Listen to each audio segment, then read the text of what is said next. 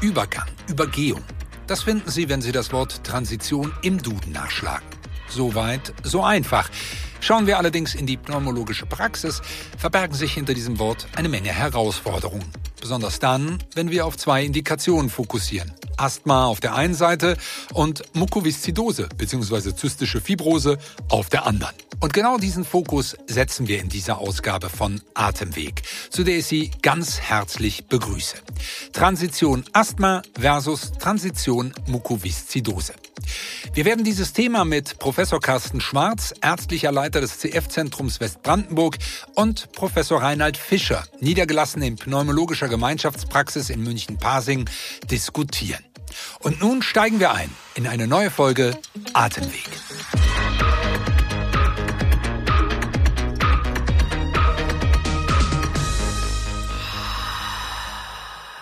Atemweg.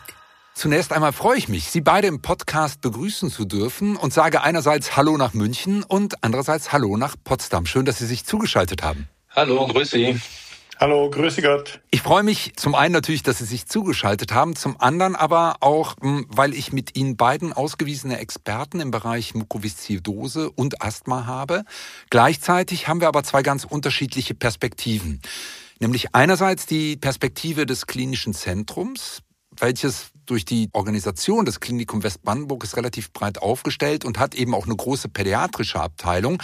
Das heißt, da haben wir eine gute Nähe. Und gleichzeitig haben wir aber auch die Perspektive der Niederlassung. Vielleicht, bevor wir in Medias Res gehen, zum Einstieg mal hm, und jetzt auch indikationsübergreifend. Welche Herausforderungen bei der Transition sehen Sie denn im Allgemeinen? Und vielleicht starten wir mal mit der Perspektive der Niederlassung, Herr Professor Fischer. Ja, ich glaube, am wichtigsten ist sicherlich am Anfang immer, dass der Patient sich gut aufgehoben fühlt. Mhm. Also egal, wo er in Behandlung ist, sei es im pädiatrischen Zentrum oder im Erwachsenenzentrum.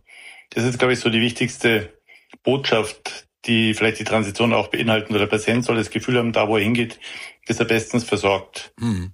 Mhm. Und ich weiß nicht, ob man das in einem anderen Zentrum anders sagt, aber ich glaube, das ist schon das Entscheidende. Aber dann ist natürlich immer das Wichtige in der Transition, dass wir Unterschiede haben im Stil und in der Form der Betreuung von Patienten. Das heißt, Pädiater gehen einfach anders um mit Patienten als Erwachsenenmediziner dies tun. Und diese Information oder diese Stiländerung, die muss natürlich irgendwie transportiert werden. Und da muss der Patient eben auch hingeführt werden, dass er sich gut aufgehoben fühlt. Hm. Also die Perspektive der PatientInnen eben im Fokus haben. Und Sie haben einige Dinge schon angedeutet, auf die ich gleich auf jeden Fall gerne nochmal eingehen würde. Herr Professor Schwarz, ähm, stimmen Sie voll zu oder haben Sie aus der Perspektive Klinik noch Dinge, die für Sie noch herausfordernd sind in diesem Themenkomplex Transition? Es ist ja eigentlich in beiden Bereichen ein Prozess und dieser Prozess ist vielleicht ähm, intensiver oder auch länger zu begleiten ähm, in der Klinik, zwangsläufig, vielleicht auch besser möglich.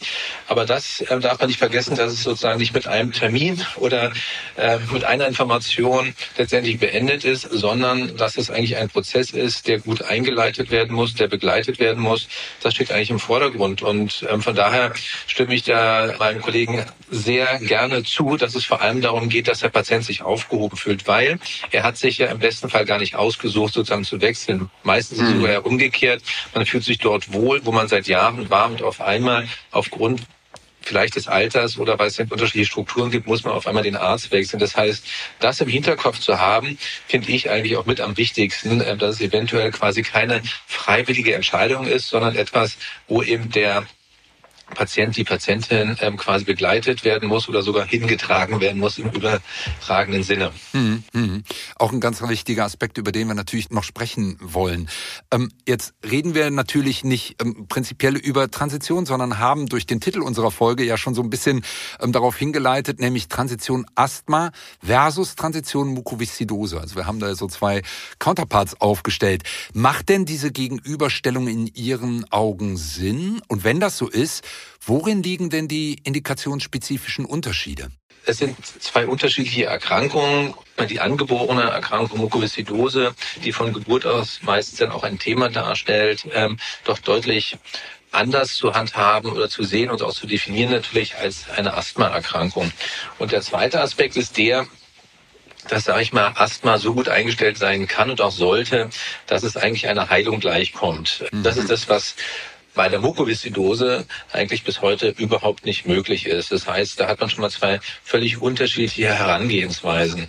Bei der Mukoviszidose, weil es eine Multiorganerkrankung ist, also nicht nur die Lunge, die Atemwege betrifft, sondern andere Organe wie Leber, Darm, Nasennebenhöhlen, Gelenke, habe ich natürlich eine ganz andere Herangehensweise allein aufgrund der Erkrankung. Und da mhm. diese Multiorganerkrankung zusätzlich andere Disziplinen bedarf, neben der Physiotherapie zum Beispiel, Sozialarbeiter, die Pflege, Ernährungsberater, Psychologen, ist das auch nochmal ein riesengroßer Unterschied zwischen diesen beiden Erkrankungen. Also äh, die Berufsgruppen, die involviert werden, sind bei Mukoviszidose deutlich größer. Trotzdem gibt es natürlich Parallelen und die sind eigentlich am Anfang auch schon genannt worden, mhm. dass es allgemein bei Transition eben ähnliche Themen gibt. Heißt der Professor Fischer, wir können die Transition Asthma relativ äh, knapp besprechen und erleben bei der ähm, Transition Mukoviszidose die größeren Herausforderungen? Ja, ich glaube, das ist sicher so. Ich meine, Carsten Schwarz hat das schon gut dargestellt, was so die wesentlichen Unterschiede sind. Beim Asthmatiker ist es ja so, dass die Krankheit nicht unbedingt wie bei der Mukoviszidose schon in frühester Kindheit auftritt, sondern oft erst im Laufe des Jugendalters, vielleicht auch erst in der Pubertät. Das heißt, die Patienten haben die Erkrankung noch gar nicht so lang, haben allerdings auch Kontakt natürlich mit viel weniger Medikamenten. Die haben mhm. oft nur ein, zwei Sprays, müssen also nur sozusagen ein, zwei Medikamente wirklich gut kennen. Bei der Mukoviszidose müssen sie oft eine Vielzahl an Medikamenten kennen. Und das ist auch etwas, was bei der Transition so wichtig ist, dass der Patient langsam übergeben wird, letztlich von der Verantwortung, die die Eltern für ihn haben, in die Eigenverantwortung. Das heißt, dass der Patient auch den Schritt gehen muss in Begleitung mit dem Team, dass er eben selbstständig die Erkrankung beherrschen kann. Hm. Jetzt haben Sie es gerade angedeutet und haben ja auch damit gestartet zu sagen, wir müssen schauen, was braucht der Patient, was brauchen die Betroffenen. Ähm, wie erleben denn die eigentlich den Übergang. Und jetzt auch in beiden Indikationen, Sie haben die Eltern angesprochen, da ist ja auch oft noch ein Umfeld mit involviert. Wie sind denn da die Erfahrungen jetzt, bleiben wir bei Ihnen, Herr Professor Fischer, in der Niederlassung, ähm, ist es oft unkompliziert, läuft das gut oder erleben Sie das oft auch herausfordernd? Ich kann mal beim Asthma kurz erstmal stehen bleiben, da ist es ja bisschen schneller manchmal. Da sehe ich schon auch die jungen Asthmatiker, mhm. die mit der Mutter oft doch kommen beim ersten, zweiten Besuch und dann ist es eigentlich so, dass die Asthmatiker oft selber kommen. Aber da sehe ich es genauso, dass auch schon 16-, 17-Jährige alleine kommen. Sie sagen, sie haben halt Asthma, haben ihr Spray, kommen damit gut zurecht. Wir machen die Lungenfunktion, entscheiden über das weitere Vorgehen und das war's dann eigentlich. Mhm. Und bei der Mukoviszidose ist es schon ganz anders. Also da ist es eigentlich nicht üblich, dass der Patient alleine kommt, sondern kommt meistens schon in Begleitung eines Angehörigen, wobei es Unterschiede gibt, wann halt der Patient kommt. Wenn er mit 16, 17 kommt, vielleicht auch mit 18, dann kommt er fast immer mit den Eltern, meistens eben auch hier wieder mit der Mutter. Es gibt aber auch erwachsene Patienten, die vielleicht aus anderen Zentren wechseln mhm. und dann nach München kommen oder vielleicht aus anderen Zentren wechseln erst mit 25, 26. Lebensjahr. Und die kommen dann oft alleine. Und das ist dann schon ein ganz anderes Setting. Herr Professor Schwarz, in der Klinik, die grundlegenden Dinge sind ja ähnlich, aber die Geschichten, die Sie da erleben, bei den Betroffenen, respektive auch den Verwandten, den Eltern, wie ist das bei Ihnen? Ist das ähnlich wie das, was Herr Professor Fischer gerade gestaltet hat? Oder ist es ähm, in Anführungsstrichen dramatischer? Was haben Sie da für Geschichten erlebt von, von Seiten der Betroffenen? Was vielleicht in der Klinik nochmal einen Unterschied ausmacht, dass wir natürlich häufig kränkere Patienten ähm, zugewiesen bekommen, zum Beispiel Zweitmeinungs- der Lungentransplantation, wo vielleicht jemand auch stationär kommt, das erste Mal und im Rahmen dieses stationären Aufenthalts, also gar nicht unbedingt ambulant, dann in der Erwachsenenmedizin selber landet, äh, was natürlich nochmal ein anderer Schritt ist. Zum einen ist es eine Ausnahmesituation für den Patienten, die Patientin oder auch für die Eltern, weil eben der Patient schwer krank ist. Das ist anders. Und ansonsten denke ich, gibt es ja auch nicht den einen Patienten und den einen Weg, sondern es gibt ganz viele. Und die Frage ist immer, wie man das natürlich auch vorbereitet. Also ähm, man kann es auf sich zukommen lassen, man kann aber auch versuchen, es zu gestalten. Aber das, was, was Herr Fischner ja auch gerade schon gesagt hat, es gibt ja nicht nur die eine kinderpneumologische Praxis, die dann irgendwie einen Patienten zuweist oder die Kinderklinik, die einen Patienten zuweist, sondern in Deutschland ist es ja mittlerweile so, dass die Patienten ziemlich mobil sind so ist es in München und so ist es bei uns auch in Potsdam, dass äh, viele Patienten nicht nur direkt aus der Region kommen, sondern von irgendwo anders. Und dementsprechend muss man eventuell immer wieder neu auch so ein bisschen das Rad erfinden und ähm, sagen mit den Eltern oder auch mit den Patienten, wie man sich die Transition vorstellt. Sie haben ja gefragt, wie ist es aus der Sicht des Patienten? Also für den ist es natürlich erstmal extrem aufregend. Die erzählen auch alle, oh Mensch, war ja gar nicht so schlimm, wie ich gedacht habe. Also die kommen schon, und das ist ein ganz wichtiger Punkt, das wissen wir natürlich auch, die kommen da schon angstbesetzt und dann sehen die, ach Mensch, der Professor Fischer oder der Professor Schwarz, ach, die sind ja gar nicht so schlimm, die sind ja ganz nett. Meistens wissen sie es, aber trotzdem sind sie wirklich aufgeregt. Und deswegen ist es ja auch richtig, dass am Anfang gesagt wurde, ne, der Patient soll sich wohlfühlen. Also da achten wir schon sehr stark drauf, ähm, dass dieser Unterschied eben, sag ich mal, von diesem komplett ummantelten und dem jungen Patienten gerecht werden, ähm, dass es auch bei uns natürlich so bleibt. Und das ist schon ein ganz wichtiger Punkt. Aber allgemein kann man sagen, ist es in München nicht unbedingt anders in der Praxis als bei uns in der Ambulanz. Es sollte auch nicht groß anders sein. Ein wichtiger mhm. Punkt aber noch ganz kurz, den auch Professor Fischer äh, gerade erwähnt hatte, ist schon der, dass sie in unterschiedlichen Alter kommen. Ähm, jetzt sagen Sie, naja, 18 Jahre, da ist man dann ja erwachsen, aber je nachdem, welche ambulante Abrechnungsform Sie auch haben, müssen Sie vielleicht mit 18 die Patienten woanders hinschicken. In anderen Bereichen ist es vielleicht möglich, einen Patienten auch bis 22 oder 25 sogar zu betreuen. Das heißt, dann haben Sie auf einmal natürlich einen viel älteren Patienten, der äh, bei Ihnen aufschlägt. Und da sind die Themen natürlich eine ganz andere. Ja, das kann ich gut ergänzen. Sozusagen in München ist es so, dass die Patienten aus einer großen Kinderambulanz oft erst im 25, 26 wechseln, weil die Pädiater sagen, vorher sind die noch gar nicht erwachsen. Und deswegen gibt es eben ganz unterschiedliche Settings. Aber ich mag vielleicht als Beispiel nur noch mal ganz kurz ergänzt von einer Patientin, die vor kurzem aus dem Westen Deutschlands zu uns gewechselt ist. Die habe ich gesehen und das erste Mal ist sie einfach aufgetaucht mit ihrem Freund. Und dann habe ich plötzlich realisiert, dass die vor zwei oder drei Jahren schon einmal da war, weil sie gedacht hat, sie kommt nach München, aber dann ist sie doch wieder in der Ambulanz in Tübingen geblieben. Mhm. Und die hat wirklich großen Wert darauf gelegt, dass ich dann auch Kontakt aufnehme eben mit der Ärztin in Tübingen, damit eben da ein, ein Feedback passiert, wie die Behandlung stattfinden soll. Die hat zwar selber schon ganz viel gewusst und genau gewusst, was er alles tun muss, aber wollte trotzdem natürlich, dass da ein Arzt-zu-Arzt-Gespräch nochmal stattfindet, damit sie weiß, dass die wichtigen und relevanten Informationen transportiert werden. Ist das eher ungewöhnlich äh, aus Ihrer Erfahrung? An, an Sie beide gefragt, dass PatientInnen auch so in positiven Sinne fordernd sind und, und diese Wünsche auch mit sich bringen? Also das ist typisch, würde ich mal sagen, für Menschen mit chronischen Erkrankungen, nicht nur mit Mukoviszidose, aber vielleicht gerade bei Mukoviszidose, weil sich doch die Patienten meistens, gerade wenn sie doch auch stärker erkrankt sind, seit dem kleinen Kindesalter sich mit dieser Erkrankung auseinandersetzen müssen und dementsprechend auch mit medizinischem Personal. Und die haben mhm. häufig wirklich eine lange Krankheitsgeschichte und viel Erfahrung gemacht. Und die ist nicht äh, immer nur positiv, sondern vielleicht auch negativ. Dementsprechend sind sie auch sehr bewusst im Umgang und haben eigentlich immer auch Fragen und haben auch immer Ansprüche, was auch sehr gut ist. Also das fordern wir selber auch ein, weil wir wollen, dass die Patienten selber auch mündig sind und ihre Erkrankung gut kennen, weil wir wissen, dass es ein ganz klarer Vorteil ist in der Bewältigung der Erkrankung, aber auch im Outcome. Das heißt, es ist wirklich prognostisch relevant, dass der Patient gut Bescheid weiß. Dementsprechend sind sie sehr gerne fordernd. Ähm, wir kennen das nun und ähm, unterstützen das aber auch. Also es ist für uns jetzt ähm, gar nicht überraschend, sondern eher sogar sogar normal, muss man sagen. Und Herr Professor Fischer, für Sie äh, ähnlich. Also das war jetzt nicht eine Patientin, wo das mal so war, sondern das ist schon dann hoffentlich auch, wie Herr Professor Schwarz es gerade skizziert hat, häufiger bei Ihren PatientInnen der Fall. Ja, nee, erlebe ich nicht ganz so oft, ah, okay. muss ich ganz ehrlich sagen. Also das ist in München vielleicht, keine Ahnung, ob das strukturell oder wie auch immer anders ist. Ich habe natürlich jetzt die Vorteil oder die, die Nachteile kann man unterschiedlich sehen, dass wir eben ein zweites Erwachsenenzentrum in München auch haben und Patienten eben aus einem großen Zentrum aus der Pädiatrie kommen. Und da ist es schon oft so, dass die Patienten einfach, ich sag mal, aufschlagen mhm. und einfach einen Termin ausmachen und dann sind sie halt da. Und je nachdem, wie gut sie informiert sind, wie gut sie drauf sind, haben sie alle Unterlagen sortiert im Ordner dabei, die sie halt von einem anderen Zentrum bekommen.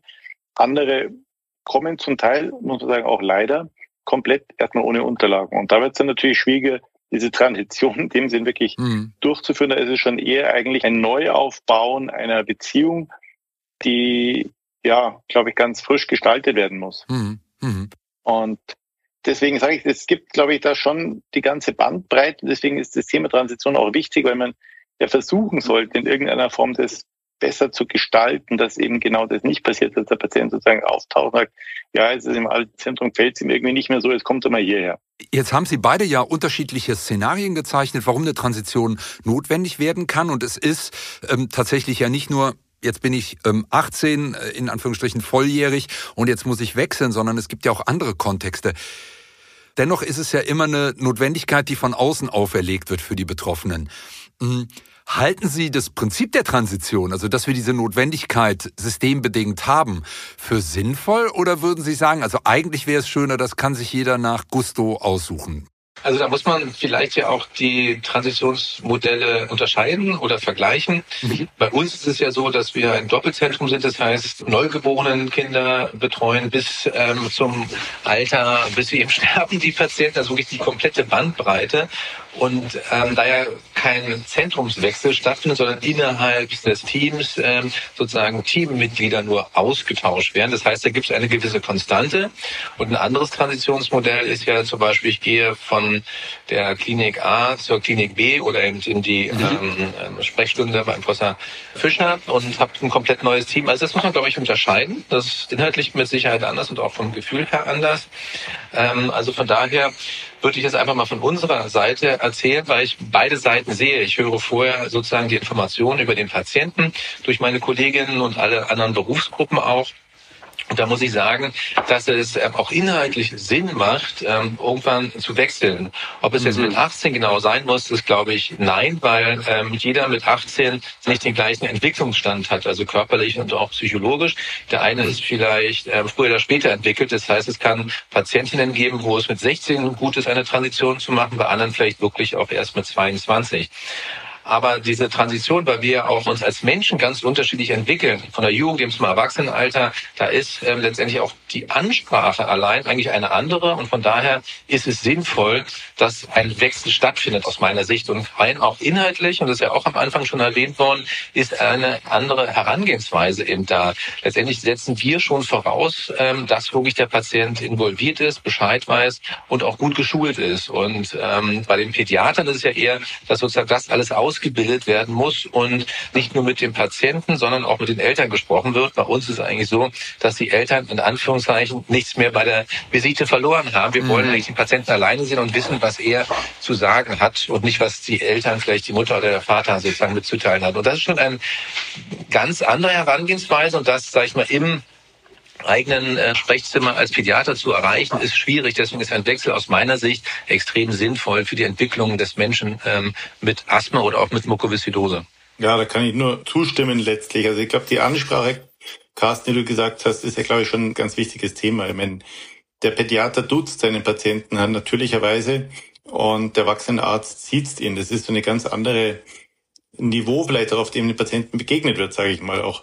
Ich glaube, beim Pädiater ist es vielleicht doch ein bisschen mehr asymmetrischer. Da ist der Patient zusammen mit den Eltern, mit dem Arzt, sozusagen der Dreiecksbeziehung. Und im Erwachsenenzentrum ist es doch so eine duale Beziehung. Und deswegen glaube ich, ist eben das Übergeben langsam der Verantwortung mhm. immer mehr auf den Patienten und aber auch zugleich eben das Fordern der Verantwortung natürlich ein ganz anderes Thema. Und ich glaube, deswegen ist Transition auch wichtig, dass der Patient eben letztlich das Erwachsenenwerden auch lernt warum es auch noch Sinn macht. Ähm, wir betreuen ja danach die Patienten viele Jahrzehnte. Das heißt, ähm, wir sehen, was aus diesen Menschen wird, egal welchen Weg sie gegangen sind. Also haben noch mal mehr Erfahrung, ähm, warum es sinnvoll ist, bestimmte Dinge zu unterstützen. Und das ist eben, sage ich mal, diese Eigenverantwortung. Ähm, aber das andere auch, was überhaupt umzusetzen ist. Also die Patienten sind, wenn sie nicht berentet sind, bei uns natürlich arbeitsfähig oder studieren. Das heißt, wir wissen, dass so ein Therapieplan nicht einfach mal so eben umgesetzt werden kann. Vorher gibt es sicherlich auch die Schule, wo dann die Eltern mhm. das unterstützen sind. Aber da haben wir einen Menschen, der muss selber damit den Weg finden.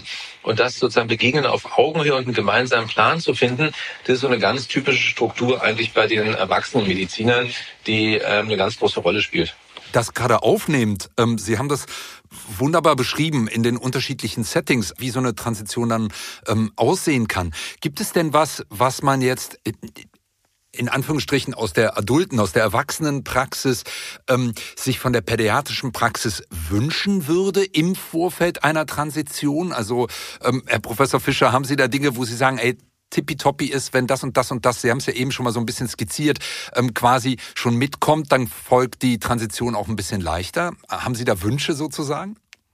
Ja, ich habe natürlich schon, sagen wir aus meiner eigenen Erfahrung schon gewisse Wünsche an das abgebende Zentrum. Also mhm. wäre natürlich schon wünschenswert, wenn einfach ein vollständiger Arztbrief da ist, der so ein bisschen auch skizziert, was die letzten Probleme waren des Patienten, was vielleicht die Probleme in der, in der früheren oder mittleren Kindheit waren und der auch die Möglichkeit bietet, zumindest für den Kontakt oder für die Möglichkeit eines Rückrufs, wenn er denn notwendig ist. Und das wäre wär so das, das Wichtigste, weil ich habe, wie gesagt, auch schon die Patienten erlebt, die eben wirklich mehr oder minder ohne Unterlagen gekommen sind, wo ich mir das dann mühsam erarbeiten musste. Und das ist natürlich nicht so ideal. Und da hat Carsten Schwarz in Berlin natürlich leichter, weil er die Kollegen greifbar hat und dann sofort auf die Geschichte auch, auch zugreifen kann. Das ist ganz klar. Mhm. Aber ich habe aus der Not ein bisschen eine Tugend gemacht und habe es dann halt auch so gemacht, dass ich die Patienten halt gerade am Anfang öfter sehe. Das heißt nicht nur alle drei Monate wie sonst in üblichen Visiten, sondern wirklich alle vier, sechs Wochen erstmal, bis ich ihn so gut kennenlerne oder kennengelernt habe, dass ich weiß, um was es geht. Und dann hat der Patient auch die Chance, letztlich Unterlagen noch beizubringen oder auch die Möglichkeit, eben den Kontakt mit dem früher behandelten Arzt herzustellen. Okay, das ist, glaube ich, ein ganz, ganz wichtiger Hinweis, dass es nicht darum geht, äh, schönen guten Tag, jetzt bin ich bei Ihnen in der Praxis und das war's, sondern dass man gerade zu Beginn, Sie haben das ja auch schön gesagt, eigentlich startet man die Beziehung ja wieder von neuem, ähm, dass man sich dafür dann auch Zeit nimmt und vielleicht engmaschigeres Einstellen zu Beginn hat, um dieses Verhältnis auch aufbauen zu können. Herr Professor Schwarz, Sie haben das eben so skizziert, ähm, wie eng das verzahnt ist bei Ihnen im Klinikum. Kriegen Sie denn, ich weiß, Sie sind kein Pädiater, aber kriegen Sie denn manchmal auch von der pädiatrischen Seite mit, ähm, was es da vielleicht auch für Erwartungen gibt an die in Anführungsstrichen andere Seite? Also tauscht man sich da aus, um diesen Übergang eben möglichst weich zu gestalten, weil vielleicht nicht jeder bleibt ja auch bei Ihnen im Zentrum, sondern durch einen Wohnortwechsel oder ähnliche Dinge werden ja bestimmt auch Betroffene dann aus, aus Potsdam ähm, in, in andere Teile der Republik gehen und da vielleicht dann vorbereitet werden. Also gibt's vice versa auf der pädiatrischen Seite, wenn Sie diese Brille mal anziehen, ähm, auch Bedarfe oder Wünsche? Ja, absolut. Also ich denke, das kann man jetzt auch nicht nur auf Potsdam beziehen. Wir tauschen uns ja SUSE aus. Es ist ja mhm. eine große Familie eigentlich, die sozusagen die Mukosidose-Patienten betreuen. Von daher ist da zwischen Erwachsenenmedizinern und Pädiatern und ähm, vice versa ein großer Austausch und die Wünsche sind eigentlich bekannt und auch offen. Der Wunsch ist vor allem da, da vielleicht auch anzusetzen, was gerade gesagt wurde, ist, dass überhaupt erstmal Informationsaustausch stattfindet. Das ist, glaube ich, der erste mhm. Punkt, weil man denkt, es ist gegeben, aber es ist eigentlich nicht gegeben. Es gibt wirklich eine Transition, wo wenig Informationsfluss ist und da möchte natürlich der Pädiater, vor allem der den Patienten oder die Familie lange betreut hat, äh, natürlich auch selber gerne wissen, wenn er diese Patientin abgibt, dass sie auch gut aufgehoben ist, gut angekommen ist und dass wirklich bei Problemen oder Fragen äh, sich jemand zurückmeldet und das ähm, findet nicht immer statt. Also von daher ähm, möchte er eigentlich gerne bevor er den Patienten quasi auch loslassen kann, ähm, sicher gehen, dass es gut läuft und den Prozess begleiten. Und, mhm. und das ist, glaube ich, so ein Punkt, ähm, den ähm, für die Pädiater extrem wichtig ist, dass die Patienten gut ankommen und sich eben gut aufgehoben fühlen und wissen, es läuft so weiter, was jetzt, sage ich mal, die positiven und stabilen Seiten angeht. Man kennt es ja vom Transitionsprozess, dass es zum Informationsfluss und auch zu einem richtigen Knick im klinischen Verlauf bei Patienten ähm, kommen kann in der Transition von Pädiatern zu Erwachsenenmedizinern, nicht nur bei Mukosidose, sondern auch bei anderen chronischen Erkrankungen. Von daher ist das schon auch eine vulnerable Zeit, gerade wenn sie dann auch noch direkt nach der Pubertät stattfindet. Von daher ist dem Pädiater extrem wichtig, ähm, dass es auf der anderen Seite auch funktioniert. Und da hätte er gerne Rückmeldung und im Rahmen dieses Austauschs eigentlich ganz wichtig, wenn er sieht, okay, ähm, ja, der ist auch nett, der nimmt sich diesen Patienten an und kümmert sich. Und das ist, glaube ich, was, was die Pädiater doch immer wieder erleben, dass es eben nicht so ist, dass sich Erwachsene Mediziner wirklich da so kümmern, sondern Angst davor haben, dass es so ein bisschen in dieser Maschinerie der Patient landet, weil eben meistens ja die Erwachsenenkliniken doch deutlich größer sind und einen höheren Umsatz haben an Patienten. Ich mal sagen, diese Angst, ähm, die ist bei allen vorhanden und wird wahrscheinlich auch ab und zu bestätigt, weshalb mhm. da dieser Kontaktwunsch da ist, den ich sehr gut nachvollziehen kann.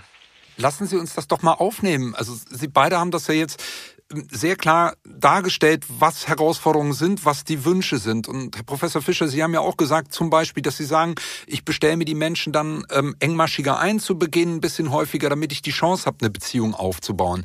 Was sind denn für Sie, wenn ich das jetzt höre als Kollegin, als Kollege und ähm, vielleicht nicht so viel Erfahrung habe in der Transition wie Sie beide jetzt, was wären denn für Sie die wichtigsten Dinge, die ich mir quasi mitnehmen kann für meine Praxis, ähm, als, als Essenz sozusagen für den Kontext Transition gerne auch nochmal mit den, mit den beiden Indikationen.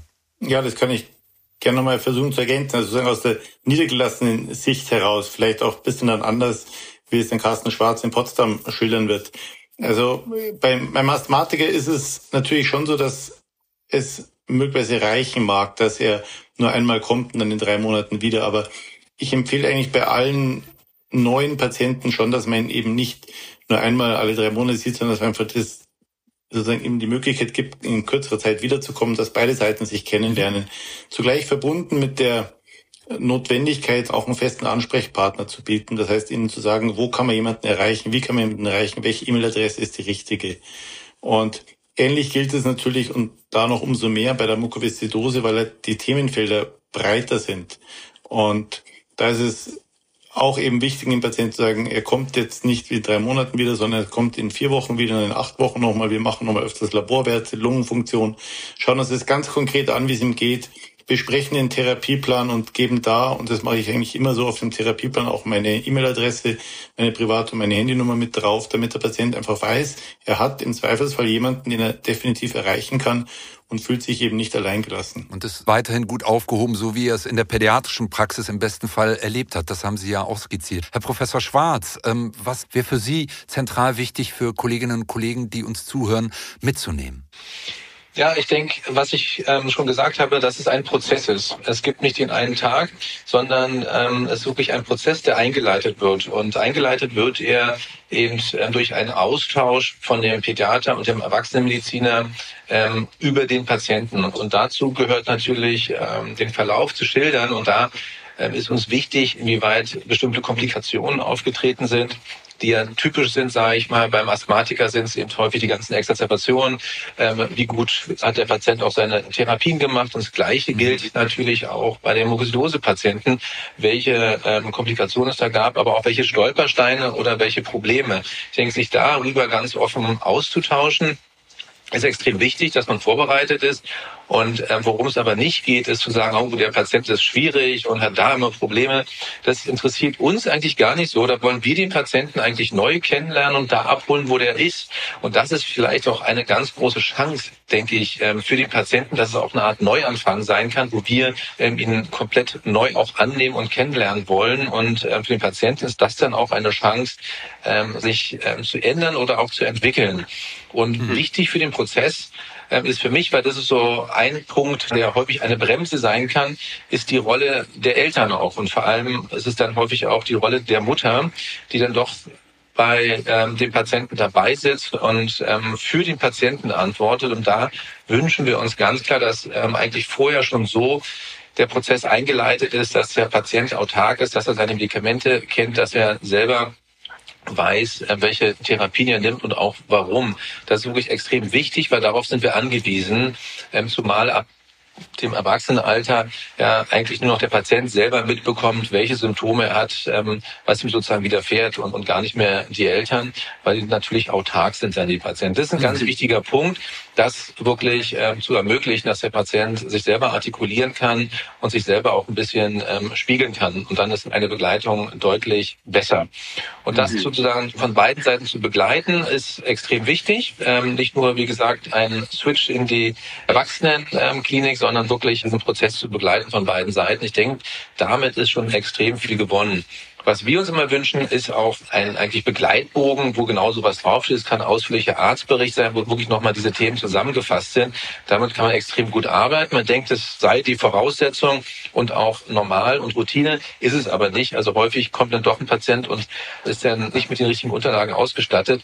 Mittlerweile ist es eigentlich so für uns die Eintrittspforte. Wenn wir vorher nicht einen Arztbrief bekommen haben, dann bestellen wir den Patienten gar nicht ein, weil man häufig gar nicht ähm, genügend die Dinge besprechen kann. Also die Information und der Informationsfluss, das ist einer der wichtigsten Dinge, um einen Menschen mit Mukosidose und auch mit Asthma gut zu betreuen, äh, wirklich essentiell sind. Mir ist nur ein Beispiel nochmal eingefallen, wo jetzt Carsten Schwarz das angesprochen hat. Genau, ich habe eine Patientin, die eigentlich immer in Begleitung der Mutter gekommen ist und dann jetzt ein, zwei Mal auch ohne Begleitung der Mutter gekommen ist und in der Lungenfunktion sich deutlich verschlechtert hatte, Patientin mit Mukoviszidose. Und dann im Gespräch ohne Mutter hat sie mir dann eben doch gestanden, dass sie eigentlich anorektisch ist und vielleicht sogar sich gar nicht so als Frau fühlt oder vielleicht sogar eher als Mann fühlt, also da auch sozusagen Geschlechtsidentitätsprobleme hat. Und das ist ein Thema, das dann immer wieder komplett weg ist, sobald es wieder mit der Mutter auftaucht. Mhm. Und diesen Übergang eben so langsam zu gestalten, das ist natürlich die Herausforderung der Transition. Dass der Patient wirklich selbstständig kommen kann und auch seine ganzen Probleme selbstständig benennen und ansprechen kann ganz eindrückliches Beispiel, ähm, was eben auch zeigt, wie sinnhaft es ist, dann den erwachsenen Menschen zu sehen, der seine Bedarfe hat, seine Herausforderungen hat, die er vielleicht in diesem Kontext in der pädiatrischen Praxis vielleicht gar nicht so teilen konnte, weil eben immer noch jemand dabei war. Ich glaube, das ist ganz wichtig in der Kombination mit diesem Loslassen können, auch von Elternseite, ähm, dass da ein erwachsener Mensch ist, der da auf eigenen Beinen steht, auch mit seiner Erkrankung. Also ich habe noch einen ganz wichtigen Punkt und ich glaube, der ist wichtiger denn je. Und das ist vielleicht gar nicht nur der Begriff der Transition, aber ähm, der ist da sozusagen natürlich mit beinhaltet. Also man sieht ja mittlerweile wirklich eine deutliche Besserung, ähm, nicht nur in der Asthmatherapie, aber vor allem natürlich jetzt in den letzten Jahren in der Therapie der Mukoviszidose. Und das führt dazu, dass eigentlich in den ersten beiden Lebensjahrzehnten die Patienten doch, mhm. doch deutlich stabiler und gesünder sind. Und gerade bei der Mukoviszidose sehen wir eigentlich kaum noch wirklich schwer kranke ähm, Kinder. Das ist wirklich eine Ausnahme, muss man sagen. Und natürlich, wenn man als Erwachsenenmediziner die immer älter werdenden Patienten und die immer größer werdende äh, Population betreut, sieht man natürlich viele Komplikationen ähm, und, und viele Nebenwirkungen, die man als Kinderarzt, sage ich mal, gar nicht mehr sieht, was extrem gut ist. Aber man verliert natürlich dafür ein bisschen das Gefühl. Das heißt, auch unabhängig von der Transition ist ein Austausch ähm, zwischen Pädiatern und Erwachsenenmedizinern extrem wichtig, weil bestimmte Dinge einfach gar nicht mehr gesehen werden und dann Seltenheiten sind im ähm, pädiatrischen Setting. Allein deswegen, glaube ich, ist da ein Austausch extrem wichtig, um genau diese Dinge zu besprechen und auch weiterzugeben. Also da geht es nicht nur um den Patienten, sondern wirklich auch fast um eine Schulung der Pädiater, dass sie dort sozusagen weiter, sage ich mal, an den Themen der Zeit auch ähm, mit partizipieren können. Interdisziplinär und aktiv gestaltet. So sollte die Transition bei Mukoviszidose aussehen. Aber auch bei Asthma, auch wenn wir hier in der pneumologischen Praxis bleiben, sollte die Transition aktiv gestaltet werden, um einen maximalen Benefit für die Betroffenen zu erreichen. Darin sind sich Professor Reinhard Fischer und Professor Carsten Schwarz einig. In unserer nächsten Ausgabe Atemweg reden wir über eine Symptomatik, die in ihren Ursachen diffus und für Betroffene mit einem hohen Leidensdruck verbunden ist. Chronischer Husten.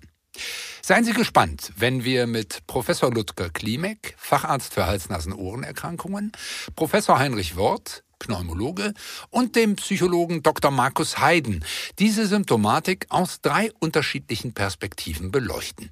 Mein Name ist Sascha Schiffbauer und ich freue mich auf ein Wiederhören.